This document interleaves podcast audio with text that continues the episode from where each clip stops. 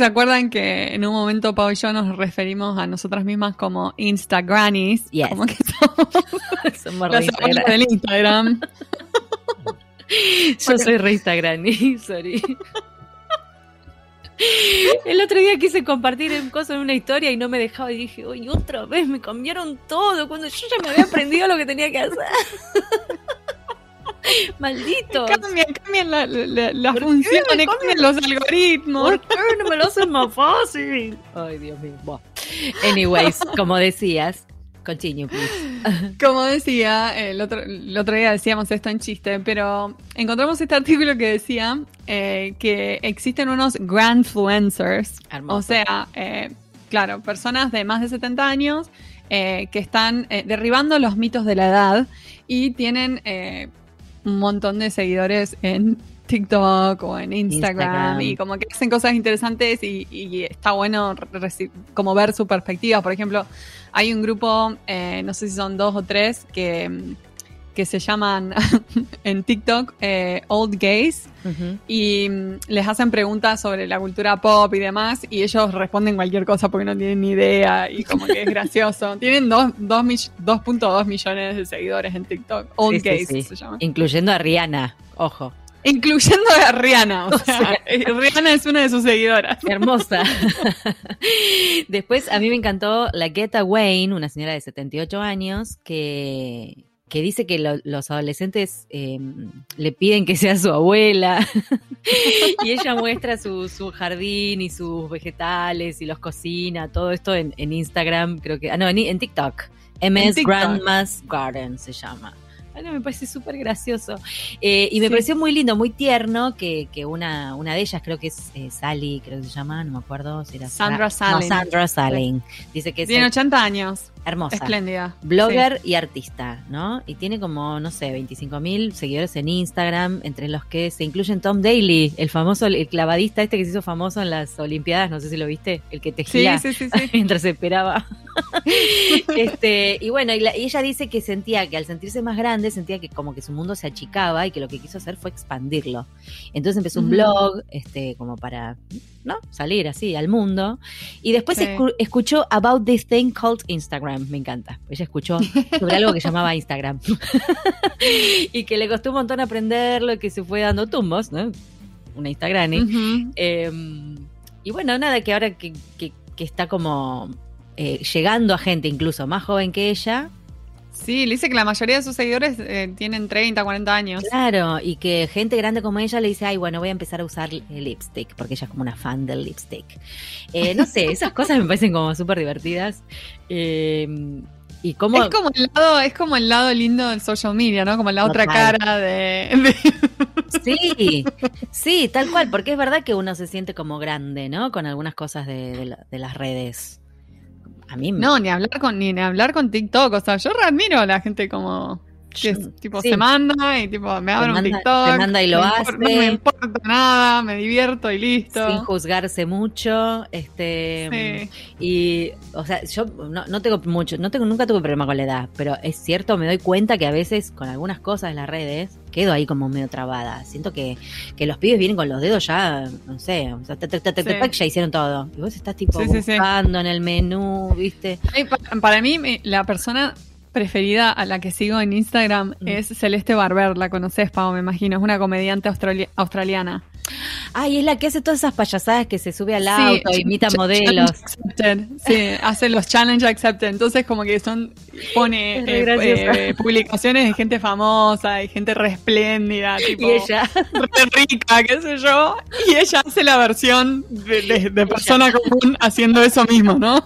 Subiéndose a una moto. no, me mata de risa. una bikini ridícula y bailando al lado de una pileta, como, pero lo hace tan gracioso, ¿eh? Es muy, bueno. Bueno, en TikTok me- es re común eso de los bailes de, de minas, eh, tipo en bikini, no se les mueve un pelo, están saltando y bailan y qué sé yo.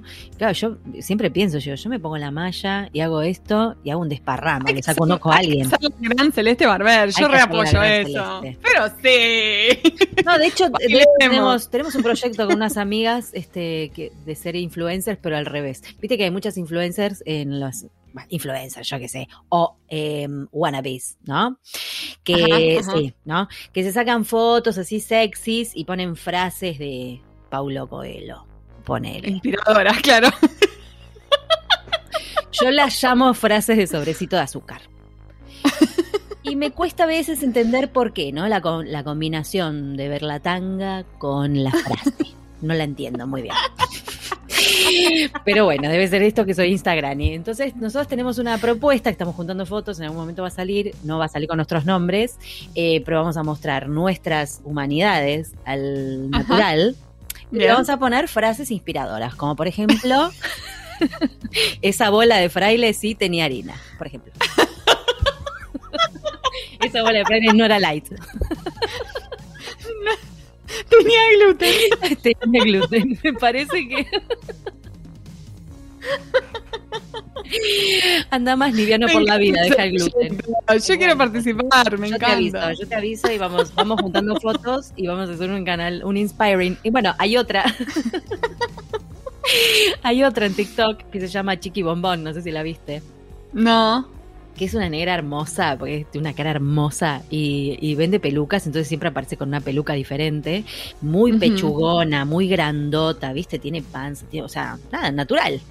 Y ella, no sé si vive en Miami, no sé dónde, ni idea, pero dice, hoy me siento deliciosa, hoy me siento y empieza a gritar así y le te levanta la autoestima porque como le mete como a otra, tiene un montón de seguidoras. Entonces todos los días le va. Me encanta eso. Me encanta cuando te hacen reír o te hacen sentir tipo, ok, hay alguien que está en la misma que yo. No son todos fantásticos en Instagram. Claro, muero de risa. Y se hizo re famosa. Acá la ponen en la tele, todo, porque, porque posta que los videos son graciosísimos. Se pone adjetivos que, que no que, no esperarías, digamos, y se muestra toda, aparece con una malla azul y muestra toda, y viste, y se, y se toca, no, es genial, es genial, es genial, es genial, búscala chiqui bombón porque te morís. Eh, bueno, nada, encantaron los Insta los, los Grandfluencers y Grandfluencers. Nos sentimos más acompañadas con esto de Instagram. Sí, sí, sí, sí. Ya, lograremos ser, ser este Grandfluencers, Mari, algún día. algún día. algún día. bueno, y hoy tenemos nada que ver. Hoy tenemos una entrevista, no tiene nada que ver con Gran Influencers, pero sí con este mm, el, la diversidad. ¿No? El uso del lenguaje no binario, em, en el rubro audiovisual y nos vamos a enterar algunas cositas, algunas efemérides, porque nuestra invitada tenía muchas efemérides y tal cual nos, sorprendió con un montón de datos que no conocíamos. Así que bueno, le damos la bienvenida a Flor Aguilar, que van a disfrutar mucho de esta entrevista.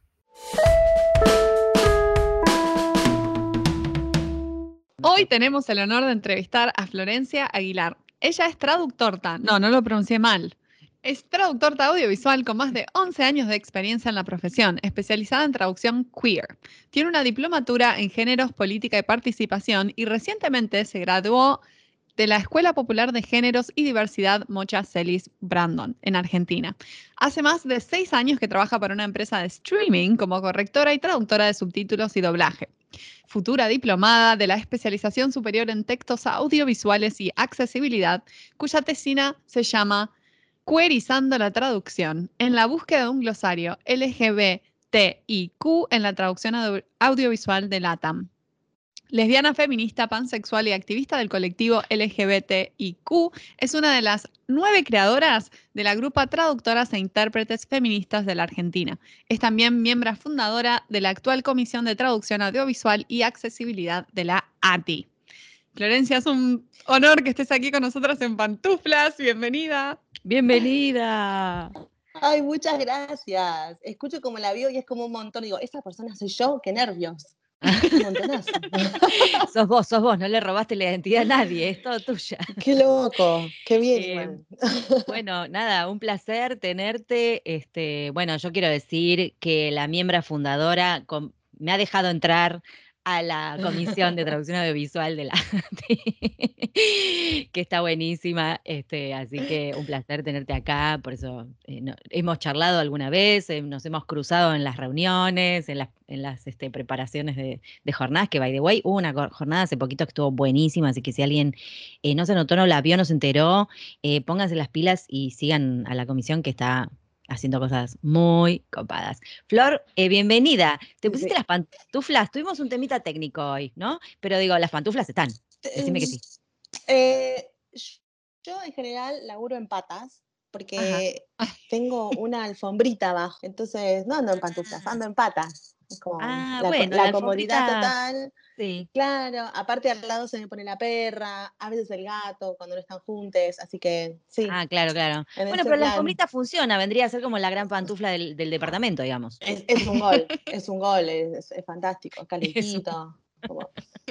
es un golazo. bueno, este, mm, nada, un placer tenerte acá, nos encanta el perfil, nos encanta el tema, me parece que muchos, eh, bueno, perdón si se me escapan los masculinos, ya, los masculinos genéricos te voy a pedir disculpas porque viste que son como cuarenta y pico de años de costumbre, o sea, no es fácil que se vayan. no, no, lo intentamos.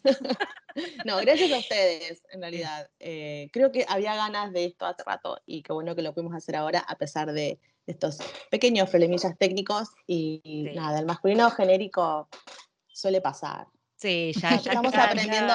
Claro, estamos aprendiendo todo, tratamos de hacer lo mejor que nos sale. Exacto. Este, y a lo que iba es que digo que muchos de nosotros eh, nos interesa entenderlo y, entender la movida, entender cómo incorporar el lenguaje no binario, etcétera, etcétera. Así que por eso nos encanta el tema, digo, me parece que puede abrir cabezas. Em, y Además ponerlo en el foco, ¿no? Digo, que es necesario creemos. Así que, mm, bueno, te quería, primera pregunta, primera preguntona, es como activista del colectivo, ah, que quiero decir esta cosa, vi LGTBIQ y la I se me truló el cerebro, tuve que ir a buscar intersex, nada, no lo vamos a hablar hoy, que la gente busque, investigue, pero digo, en general veía el LGTBQ, no con la I. Claro, de hecho, incluso también hay otra sigla mayor que es LGBTTTIQ. Yo personalmente me gusta decirlo como LGBTIQNB, que quizás son como las identidades más visibles, por así decirlo.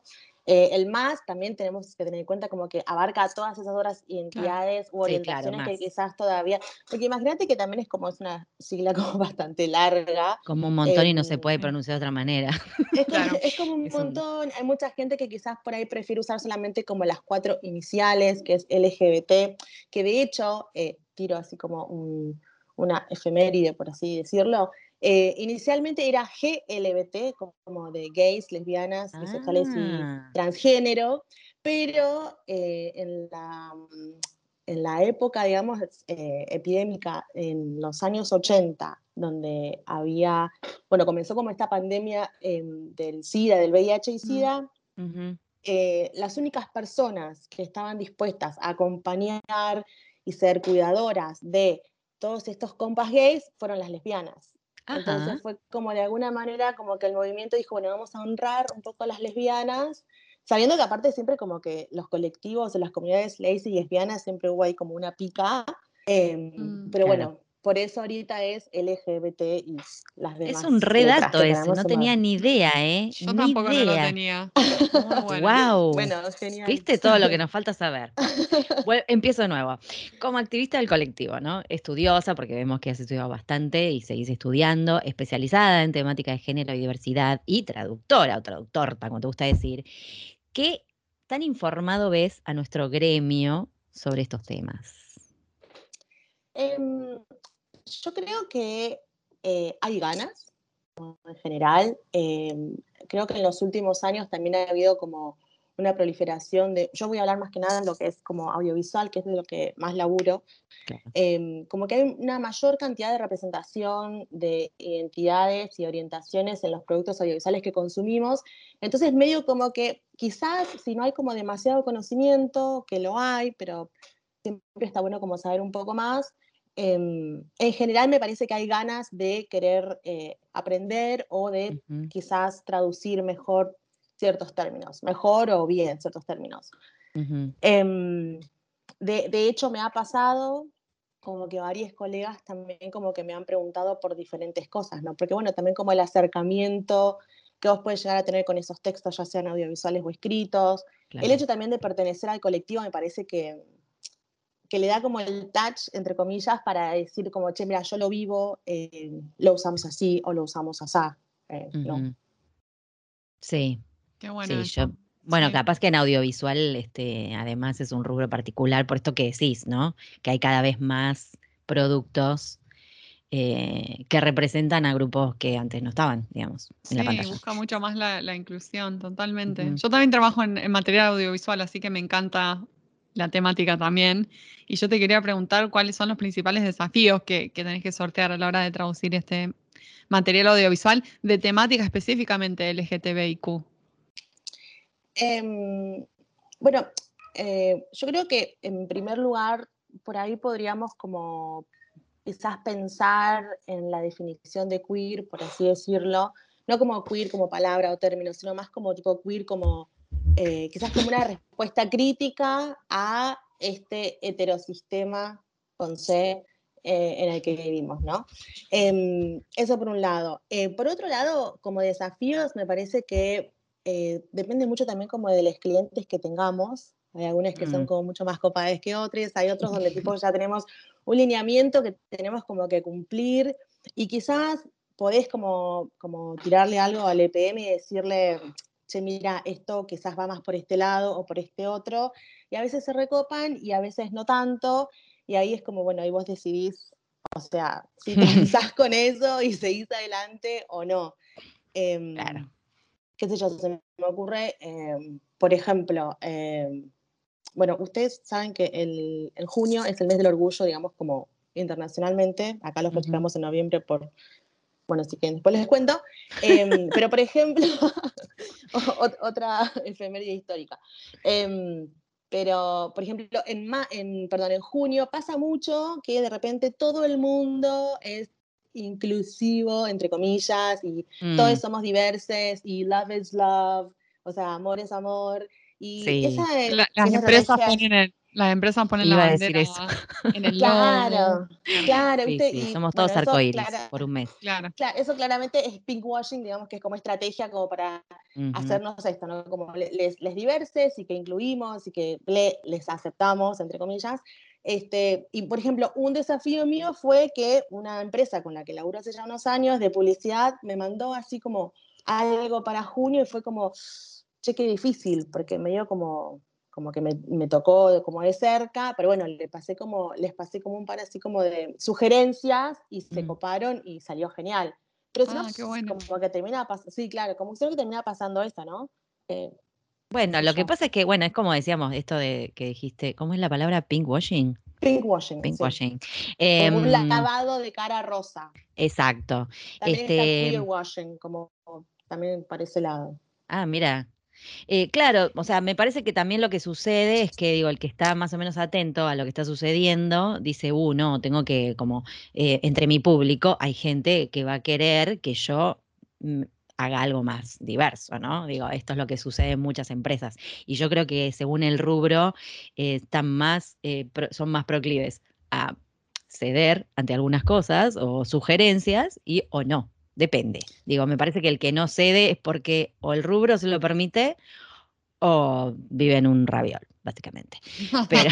claro, sí, total. Mm, no sé. Em, pero sí, em, pienso también un poco con respecto a la primera pregunta, ¿no? Como esto del gremio, me mm. parece que también eh, otro de los desafíos que podría llegar a ver es como el conocimiento de ciertos términos y quizás la resignificación que se le da a ciertos términos desde el colectivo, que mm. quizás si o no sos parte del colectivo, o quizás no tenés amigas que sean del colectivo, quizás desconoces esa información. Em, se me ocurren eh, términos como, por ejemplo, em, marica, que quizás anteriormente se usaba como de manera más peyorativa, despectiva. Hoy por hoy, marica con C o con K se puede tomar como una identidad política. Em, después pienso también, no solo en la resignificación, sino también en que igual siempre tiene que ver con esto, ¿no? De cómo lo usamos o cómo usamos ciertos términos dentro del colectivo, pienso en la feminización, de ciertos términos, eh, no sé, yo personalmente a mí me gusta mucho usar grupa y cuerpa y hay otras personas que no, y está genial porque también es esto como más una, una, una movida un poco más política, personal, ¿no? Sí, sí, sí, claro. Em, y que cada uno tiene su, su, gusto también, digo, y su estilo, qué sé yo. Claro, total. Y después, bueno, esto otro, ¿no? Como la, la queerización eh, de la lengua en sí, ¿no? Que entonces todo lo hacemos queer. Por, ahí, por, ahí, pega, por ahí algún cliente se copa y decís, che, y por ahí no, y bueno, pero. Y bueno, claro. a ver, es la sugerencia, claro. Bueno, Esto que, con esto que mencionas me hiciste acordar a un, no te digo debate, pero un ida y vuelta que, que tuve hace poquito en un grupo de WhatsApp eh, sobre el término paqui. ¿No? Yo hace muchos años en teatro a uno de mis compañeros le dijeron, vos sos re paqui. Se lo dijeron despectivamente. Entonces, tipo, ¿qué es paqui? ¿No? Salió a averiguar. Entonces le dijeron que el paqui era como el anti, anti-gay. Vamos a decirlo. Claro, de hecho, eh, eh, bueno, hoy estoy con las efemérides históricas. Ay, le vamos a, cambiar el nombre al, episodio. Efemérides con Flor em, Aguilar. Eh, efemérides queer. De hecho, el término paqui viene de paquidermo, de la década de 60, por ahí más o menos, de las lesbianas argentinas, las better, eran las better, o sea, lesbianas así como de alta alcurnia, que entonces eh, tenían esto, eh, esta manera de hablar despectivamente de las personas heterosexuales, como paquidermos, como pesados, como, como aburrides. Y digamos. Claro. Así. bueno. Eh, yo no sabía de dónde venía, la verdad. Recordaba esta anécdota. Hace, un, hace menos tiempo, este, yo trabajo con, un director de teatro muy jovencito del colectivo y hemos hecho ya, vamos por la segunda obra que tiene que ver con, con temática LGBTQI, bueno, IQ. Em, y lo escucho en una reunión que dice, algo Paqui, no sé qué le digo, pero para, Paqui no era despectivo, le digo, yo, yo lo tengo como, no, bueno, no, en realidad Paqui es heterosexual. Bueno, pero es heterosexual despectivo o no. Bueno, así, nada, yo pidiéndole, eh, viste que me explique. y eh, hace poquito en este grupo de traductores empezaron que no, que Paqui que sí, que Paqui no, que es despectivo, que no es despectivo, no, que yo lo uso, no, que, ¿entendés? Entraron a opinar gente del colectivo, gente que no sabía ni que existía la palabra. Y fue genial porque era tipo, eh, la anécdota empezaba con una chica que trabajaba como mesera y que en un bar le habían dicho, ¿vos sos Paqui? Y la piba dijo, eh, eh, no, eh, o algo así, ¿viste? Y entonces se quedaron como, pensaron que la chica era lesbiana, le fueron a tirar los perros un par de mil, o sea, una cosa se había armado, toda una confusión porque ella no sabía lo que tenía que contestar y por las dudas dijo que no. ¿Me entendés? Y yo, más allá de los desafíos de traducción, que ahora la próxima pregunta es tipo también si tenés recursos que, para recomendar, para quien quiera entender un poco más de vocabulario, esto que vos decís, ¿no? Si no tenés a nadie a quien preguntarle o no tenés, no conoces a nadie con confianza, digamos, en el colectivo, a veces no sabes bien cuál es el término. O no digo porque vayamos a poner aquí en una, en una traducción, pero nunca se sabe. Occasion, porque de hecho yo, yo tengo un, ejemplo que tengo que lo uso como en, charlas y cosas que he hecho, incluso en un show, en un taller, perdón, mm. eh, de traducción audiovisual queer, y mm, una, eh, una de las partes eh, usaban, era como dos pibites, y decían tipo, you're a breeder, como tipo despectivo de esa persona, y ese breeder tiene que ver con breed, como con, ¿cómo mm. se dice? Eh, como tener hijes. Entonces, claro. Ah, claro, como que es despectivo porque vos puedes tener hijes como naturalmente, ¿no? Eh, así que puede estar la palabra para aquí en algún momento. No sé si se podrá llegar a usar. Estaba preguntando cómo se traduciría al inglés. O sea, ¿qué, ¿qué términos usaría? Es, eh, es, breeder. Pero claro, como algo súper despectivo. Y si no, es simplemente straight. O sea, heterosexual. Claro. Claro, pero claro, straight es más, es más eh, fácil de entender. Si a, vos te preguntan, ¿sos heterosexual? Vos decís sí o no, ya sabés de qué te están preguntando. Si te preguntan si sos paqui, más Porque si decís que sí, puedes quedar mal. Si decís que no, bueno, lo sumo, qué sé yo, te, malinterpretan, te metan grave. Este, pero, qué sé yo, digo, ahí es como em. entramos todos como a nerdear, ¿entendés? Con este tema, de decir, qué loco, ¿no? Lo poco que sé de todo esto. Em, sí, este re. Em, creo que como recursos, yo creo que también como con cualquier especialización, ¿eh? como que, y aparte que siempre nos, lo han dicho y creo que siempre lo hacemos, que es como leer de esos temas en los idiomas o en las lenguas de, trabajo que, que, vos tengas. Em, yo personalmente me vengo comprando un par de libros que me parecen súper interesantes, que eh, tienen que ver con los Lavender Languages, que son como la lengua lavanda, ponele, que eh, lo que estudia o lo que tiene así como objeto de estudio son como los tipos de lengua gays o los tipos de lengua lesbiana. Al menos inicialmente empezó así. Este, de hecho, el autor de uno de los libros que compré, que se llama em, Words Out, si no me equivoco, eh, había escrito previamente también un libro sobre eh, el Polari, que era como la lengua que usaban los gays en Gran Bretaña en, ahora no recuerdo como la época, ¿no? Pero mm, yo creo que tiene que ver como con eso, ¿no? Como que asegurarte de que tus fuentes sean como... Em, confiables, claro, pero a eso iba. Quizás este, dónde buscar eso. o sea, ¿a qué, ¿a qué, le da? Si no compras el libro, suponete, te metes en internet. En internet puedes encontrar cualquier cosa. Claro, Claro, em, si no puedes comprar el libro, yo creo que es como fundamental quizás tener algún tipo como de asesoría LGBTIQNB, tipo de colegas traductores. Ah, claro, por ejemplo. por ejemplo, em, o si no también, o sea, hablar con gente del colectivo. Ojo también, porque es hay como una delgada línea entre mm. te pregunto eh, y te tengo como objeto de estudio y no como sujeto de saber que aparte eso es algo que de hecho eh, varias personas de colectivo se quejan, como que, che, pará, o sea, yo tengo cosas para decir, tengo voz, no soy mm. solamente eh, como ese recurso que vas a usar de vez en cuando cuando tenés una, una duda, por ejemplo.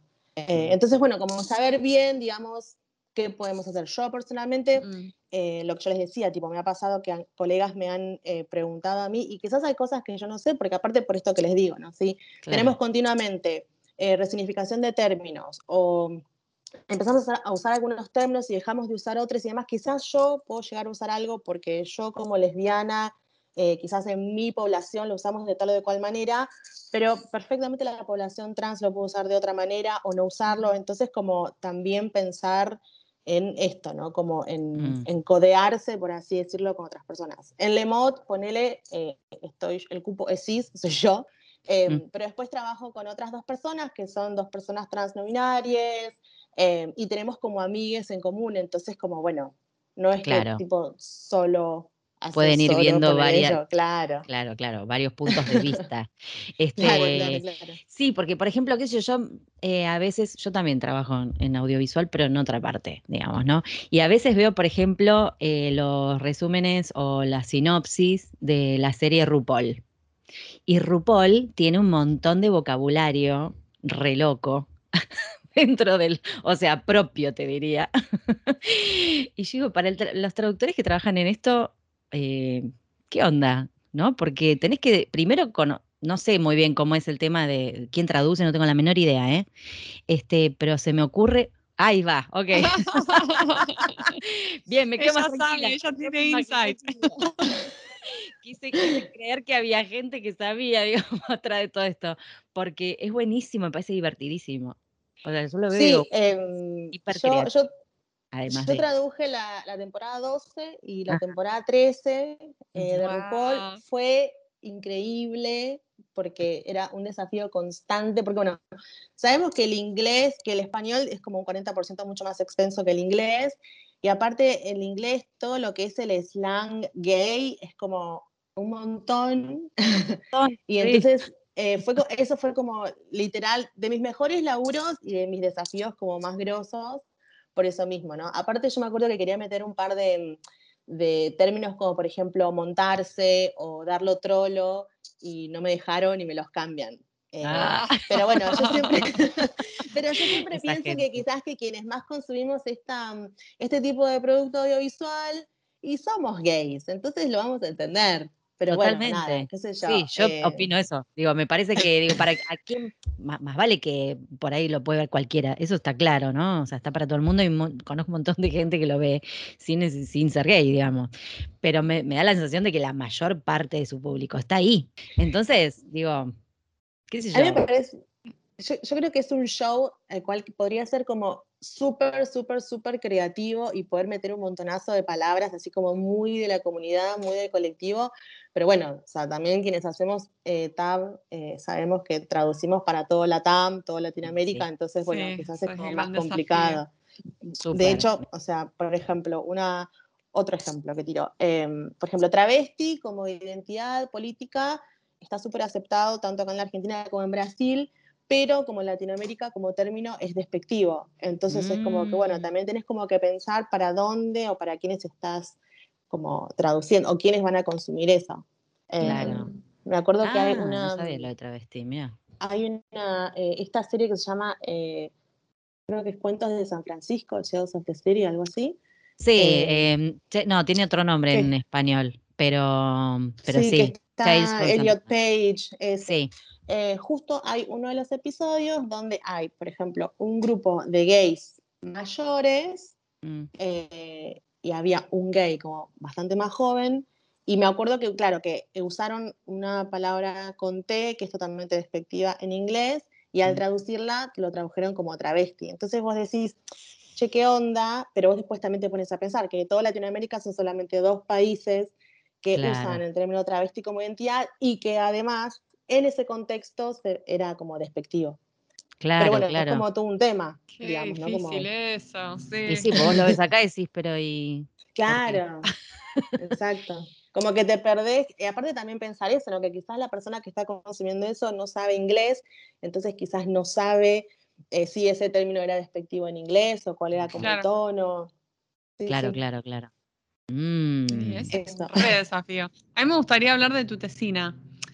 Eh, ¿Qué incluiría un glosario LGBTIQ para TAB, para traducción audiovisual en Latinoamérica? ya que estábamos Yo creo que- hablando del neutro, ¿no? ya que nos metimos ahí. Yo creo que estoy re loca con esa idea, eh, realmente, porque eh, me parece que puede llegar a ser un recurso súper útil para todos. Eh, mi idea es como poder hacer esto, ¿no? Como poder hacer como recolectar términos de toda Latinoamérica, eh, su- su- todo lo que es el slang, todo lo que es como informal, eh, para, como, como para que haya un registro, como un diccionario de americanismos queer, Sí, eh, para que esté Genial. disponible, digamos, como para todos, porque creo que pasa, viste, mucho eso. Eh, hay, a mí, yo siempre pienso mucho como en este ejemplo, cuando empecé a pensar como qué podría hacer en la tesina, el ejemplo que más me aparece es eh, cuando hay, por ejemplo, hay una lesbiana masculina y en inglés, por ejemplo, tenemos, eh, tenemos butch, tenemos Butch. stud, tenemos tomboy, eh, que son como todos, e incluso también hay otros tipos de lesbianas que no necesariamente son masculinas, como femme, lipstick lesbian, chapstick lesbian, que, es, que primero no tenemos una traducción para el español, porque es un tipo de lesbiana que tiene que ver, digamos, como con, como con su apariencia o co- co- con, cómo se visten, pero lo que siempre se usa en español, para al menos para las lesbianas masculinas, que hay como varios Mm. términos en inglés, es como marimacho. Y desde el Mm, colectivo vos decís, che, qué complicado, porque no es algo que usemos. Aparte también pensaba que esto, por ejemplo, marimacho ha sido un insulto que quizás de peque nos, nos lo hacían, eh, ya sea a Sí, aquellas lesbianas que son como más masculinas, claro, o incluso también a, a personas que incluso han transicionado después. Entonces tiene como un peso y que quizás dentro del colectivo hoy por hoy no lo usamos. Entonces a mí personalmente siempre que veo un marimacho en un subtítulo es como que, uff, Yo, a mí me transporta así a, Sí, a- a la colegio. infancia esa palabra. Creo que nunca más la escuché más que cuando era chiquita. Nunca. No, y además ni siquiera lo escuchabas como, a ver, ¿cómo te puedo decir? Ay, es lesbiana, es marimacho. No lo escuchabas así. No, Lo escuchabas no. como tipo, ah, estás jugando con los varones, corriendo y transpirada, sos un, ma- Claro. pareces un marimacho. Eso era más, ¿viste? Eh, acá te iba a decir que acá Es en varonila, época era la. Raulito, el butch. Sí, Pero eso es, de- es muy de acá. O sea, sí. Claro, No. pero por ejemplo también... pero claro, marimacho no, va, tenés- no da. Sí. No, no da, pero aparte, o sea, si vos querés, por ejemplo, traducir butch, butch tiene B-U-T-C-H, cinco letras, Ah, sí. y como su equivalente sería lesbiana masculina. Che, es un montón, ya me usé todos los caracteres que puedo usar en un. Sí, sí. Es un tema. Entonces, si lo podemos meter, genial. Si no, que aparte también puede ser esto, ¿no? Que incluso me parece que acá en la Argentina eh, mantenemos muchos de los términos en inglés. eh. En particular, a veces también como hasta dentro del colectivo los mantenemos porque no tenemos como esa... Sabemos perfectamente de qué estamos hablando cuando hablamos, por ejemplo, de una lesbiana butch y no nos, no nos ponemos a pensar como, che, esto lo deberíamos decir de darle de cual manera. Pero me parece que sería como súper rico tener como esa traducción lo más eh, acertada posible de cada uno. Un de esos equivalente, claro. Claro, Sí. total. Ah, y aparte sí, para sí, sí, sí. también Un, un glosario, un glosario para ir por Latinoamérica y saber qué, te, de qué se está diciendo nomás. Claro. Y, y ¿Por qué como, no? y como medio abierto e infinito, porque lo que hoy por ahí se puede llegar a usar, lo que yo les decía, esto de la resignificación de términos, quizás hoy usamos un término como súper bien y genial, y de acá a un par de años empieza a ser como despectivo, o viceversa, como ha pasado con todo.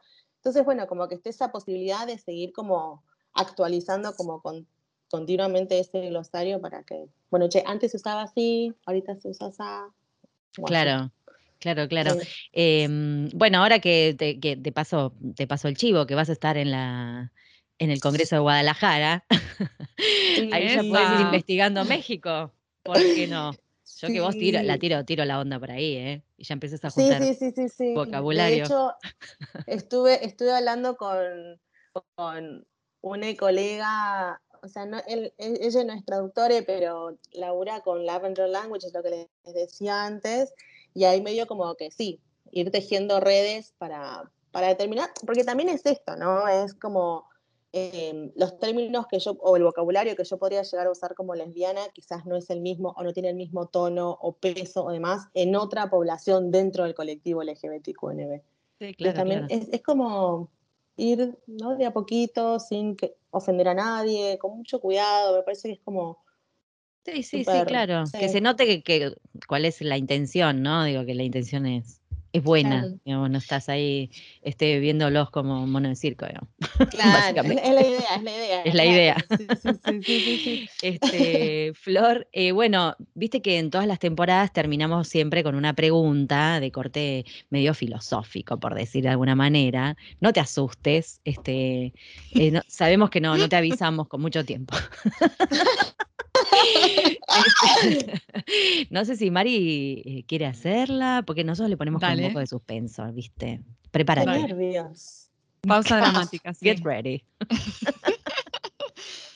La pregunta dice así, el camino profesional presenta muchos momentos diferentes, pero siempre hay uno de crisis o de encrucijada que nos sacude y que al superarlo aprendemos algo. ¿Cuál fue ese momento para vos y qué aprendiste? Eh, eh, bueno, yo- eh, quizás dos momentos. Ajá. Eh, Nada el más, re primero, bien. bueno, o sea, como así como grosos, ¿no? Bien. Eh, o sea, sí, yo, o sea, como leyó en el avión, tengo como algunos años como de, de traductora, pero inicialmente empecé como tradu part-time porque tenía una- un laburo en relación de dependencia. Eh, eh, entonces creo como que el- el- esa primera crisis fue cuando de repente no tuve más un laburo en relación de dependencia y fue como que, "Ah, ¿y ahora qué hago? Ujú. Y lo primero que yo, digamos, había atinado a hacer era buscar otro trabajo, algo, ¿entendés? Como de 9 a 6, porque era también eso a lo que estaba acostumbrada y aparte porque no me veía laburando pura y exclusivamente en la traducción. Quiero creer que siempre vamos a culpar a quienes nos formaron para llegar a pensar eso. Eh, pero yo creo que eso fue como, digamos, como, como la primera crisis de decir, bueno, Flor, es ahora o nunca. Y, Claro. y como que parece que funcionó, porque seguimos acá. eh, qué sé yo. Bien, Creo bien. que O sea que que la- aprendiste el que se podía vivir de la traducción, digamos. Tal cual, yo creo que el aprendizaje de, de esa vez fue eso, fue como a no bajar los brazos y medio como a tirarse a la pileta para ver qué pasaba y salió bien. Bien. creer, estamos en eso. Genial. Eh, sí, sí. Eh, y la segunda, yo creo que tiene que ver como cuando salí del closet, Mm. Eh, como lesbiana, ¿no? Tanto como porque, eh, bueno, ustedes saben, ¿no? El deseo es fluido y entonces las etiquetas las podemos ir como poniendo y sacando. Cuando salí como lesbiana, no cuando salí como bisexual, cuando salí como lesbiana de closet, me pasó esto tipo como, ay, me quiero ver, me quiero ver en lo que estoy consumiendo y ahí me di cuenta de esto que hoy por hoy, o bueno, eventualmente no hoy, va a ser como lo de la tesina, ¿no? Como eh, la representación que había, no era como lo que a mí me gustaría ver. Entonces, creo que em, al querer consumir esos productos y no, no hallarme o ver que quizás no estaban teniendo en cuenta bien como las vivencias de cada una de las poblaciones del colectivo, dije, bueno, habría que hacer algo con esto. Así que creo mm. que ese sería como el aprendizaje, ¿no? Como... Bien, bien.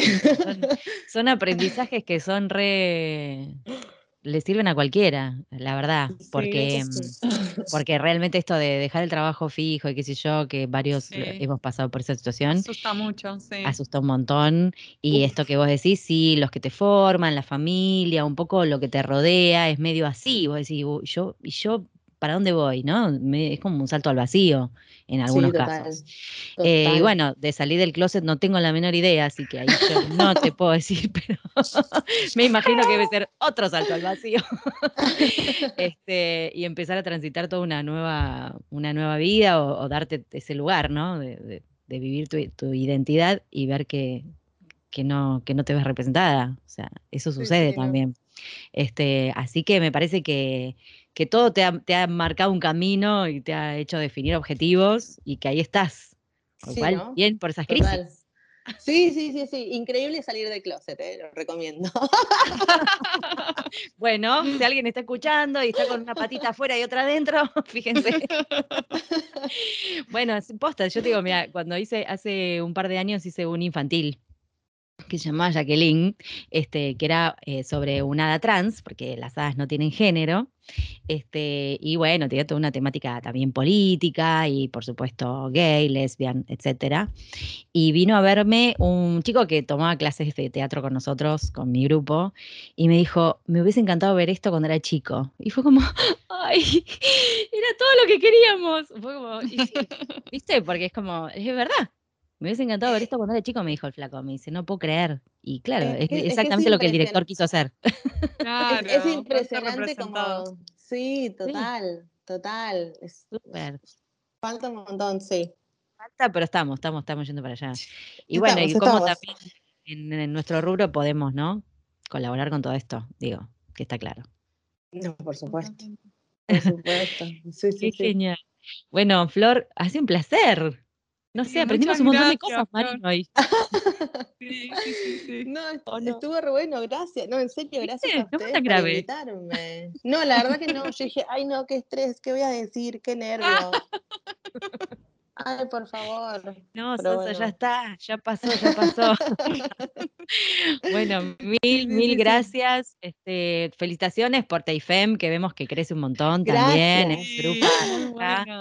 ¿Qué pasó? ¿Puedo meter un chivo así te A ver, sí. Bueno, eh, oyentes del podcast, eh, es traductora e intérpretes feministas de la Argentina. No somos solamente mujeres, también tenemos otras identidades, por supuesto, otras masculinidades, no binarias, a géneros. Eh, están todos bienvenidos. Pero lo que quiero decir es que este año vamos a hacer otra vez el encuentro eh, virtual de TAIFEM, es el tercer encuentro ya, em, va a ser a fines de octubre, el 23, si no me equivoco, y estamos recibiendo propuestas de ponencias para que se presenten. Así que están todos invitados a mandarnos las ponencias, nos pueden encontrar en las redes. Divine. Sí, me em, encanta. ¡Qué buena onda! Sí, sí, sí, ustedes saben que TFM es tipo todo a pulmón. Somos, eh, este año sacamos la web, este año tenemos un blog, hicimos un montonazo de clubes, de actividades, tipo el de cine y series, el de lectura. De lectura, sí. Del guion. me encantan. increíble. Háganse. Voy a, sí. Perdón, perdón, no te quería sí, interrumpir. Sí, Así que, no, no, no, no. No, no, voy a decir que me encantan los tips de Diana. Sorry, me encantan los eh, tips los martes de Tecnofem, sí. sí. Me encantan. es una genia. Felicitaciones porque me encantan, están buenísimos. Bueno, las pueden seguir a las chicas en Facebook, en Instagram, eh, ya están, este, han sido invitadas para presentar ponencias o para sumarse a los grupos, lo que quieran, se las recomendamos. Este, y muchas gracias, Flor, por este ratito para charlar con nosotras. muchas gracias, Flor. La pasé genial, gracias. Qué bueno, gracias. Y ahora con ustedes, el momento catártico del programa. Los invitamos a escuchar al traductor karaoke.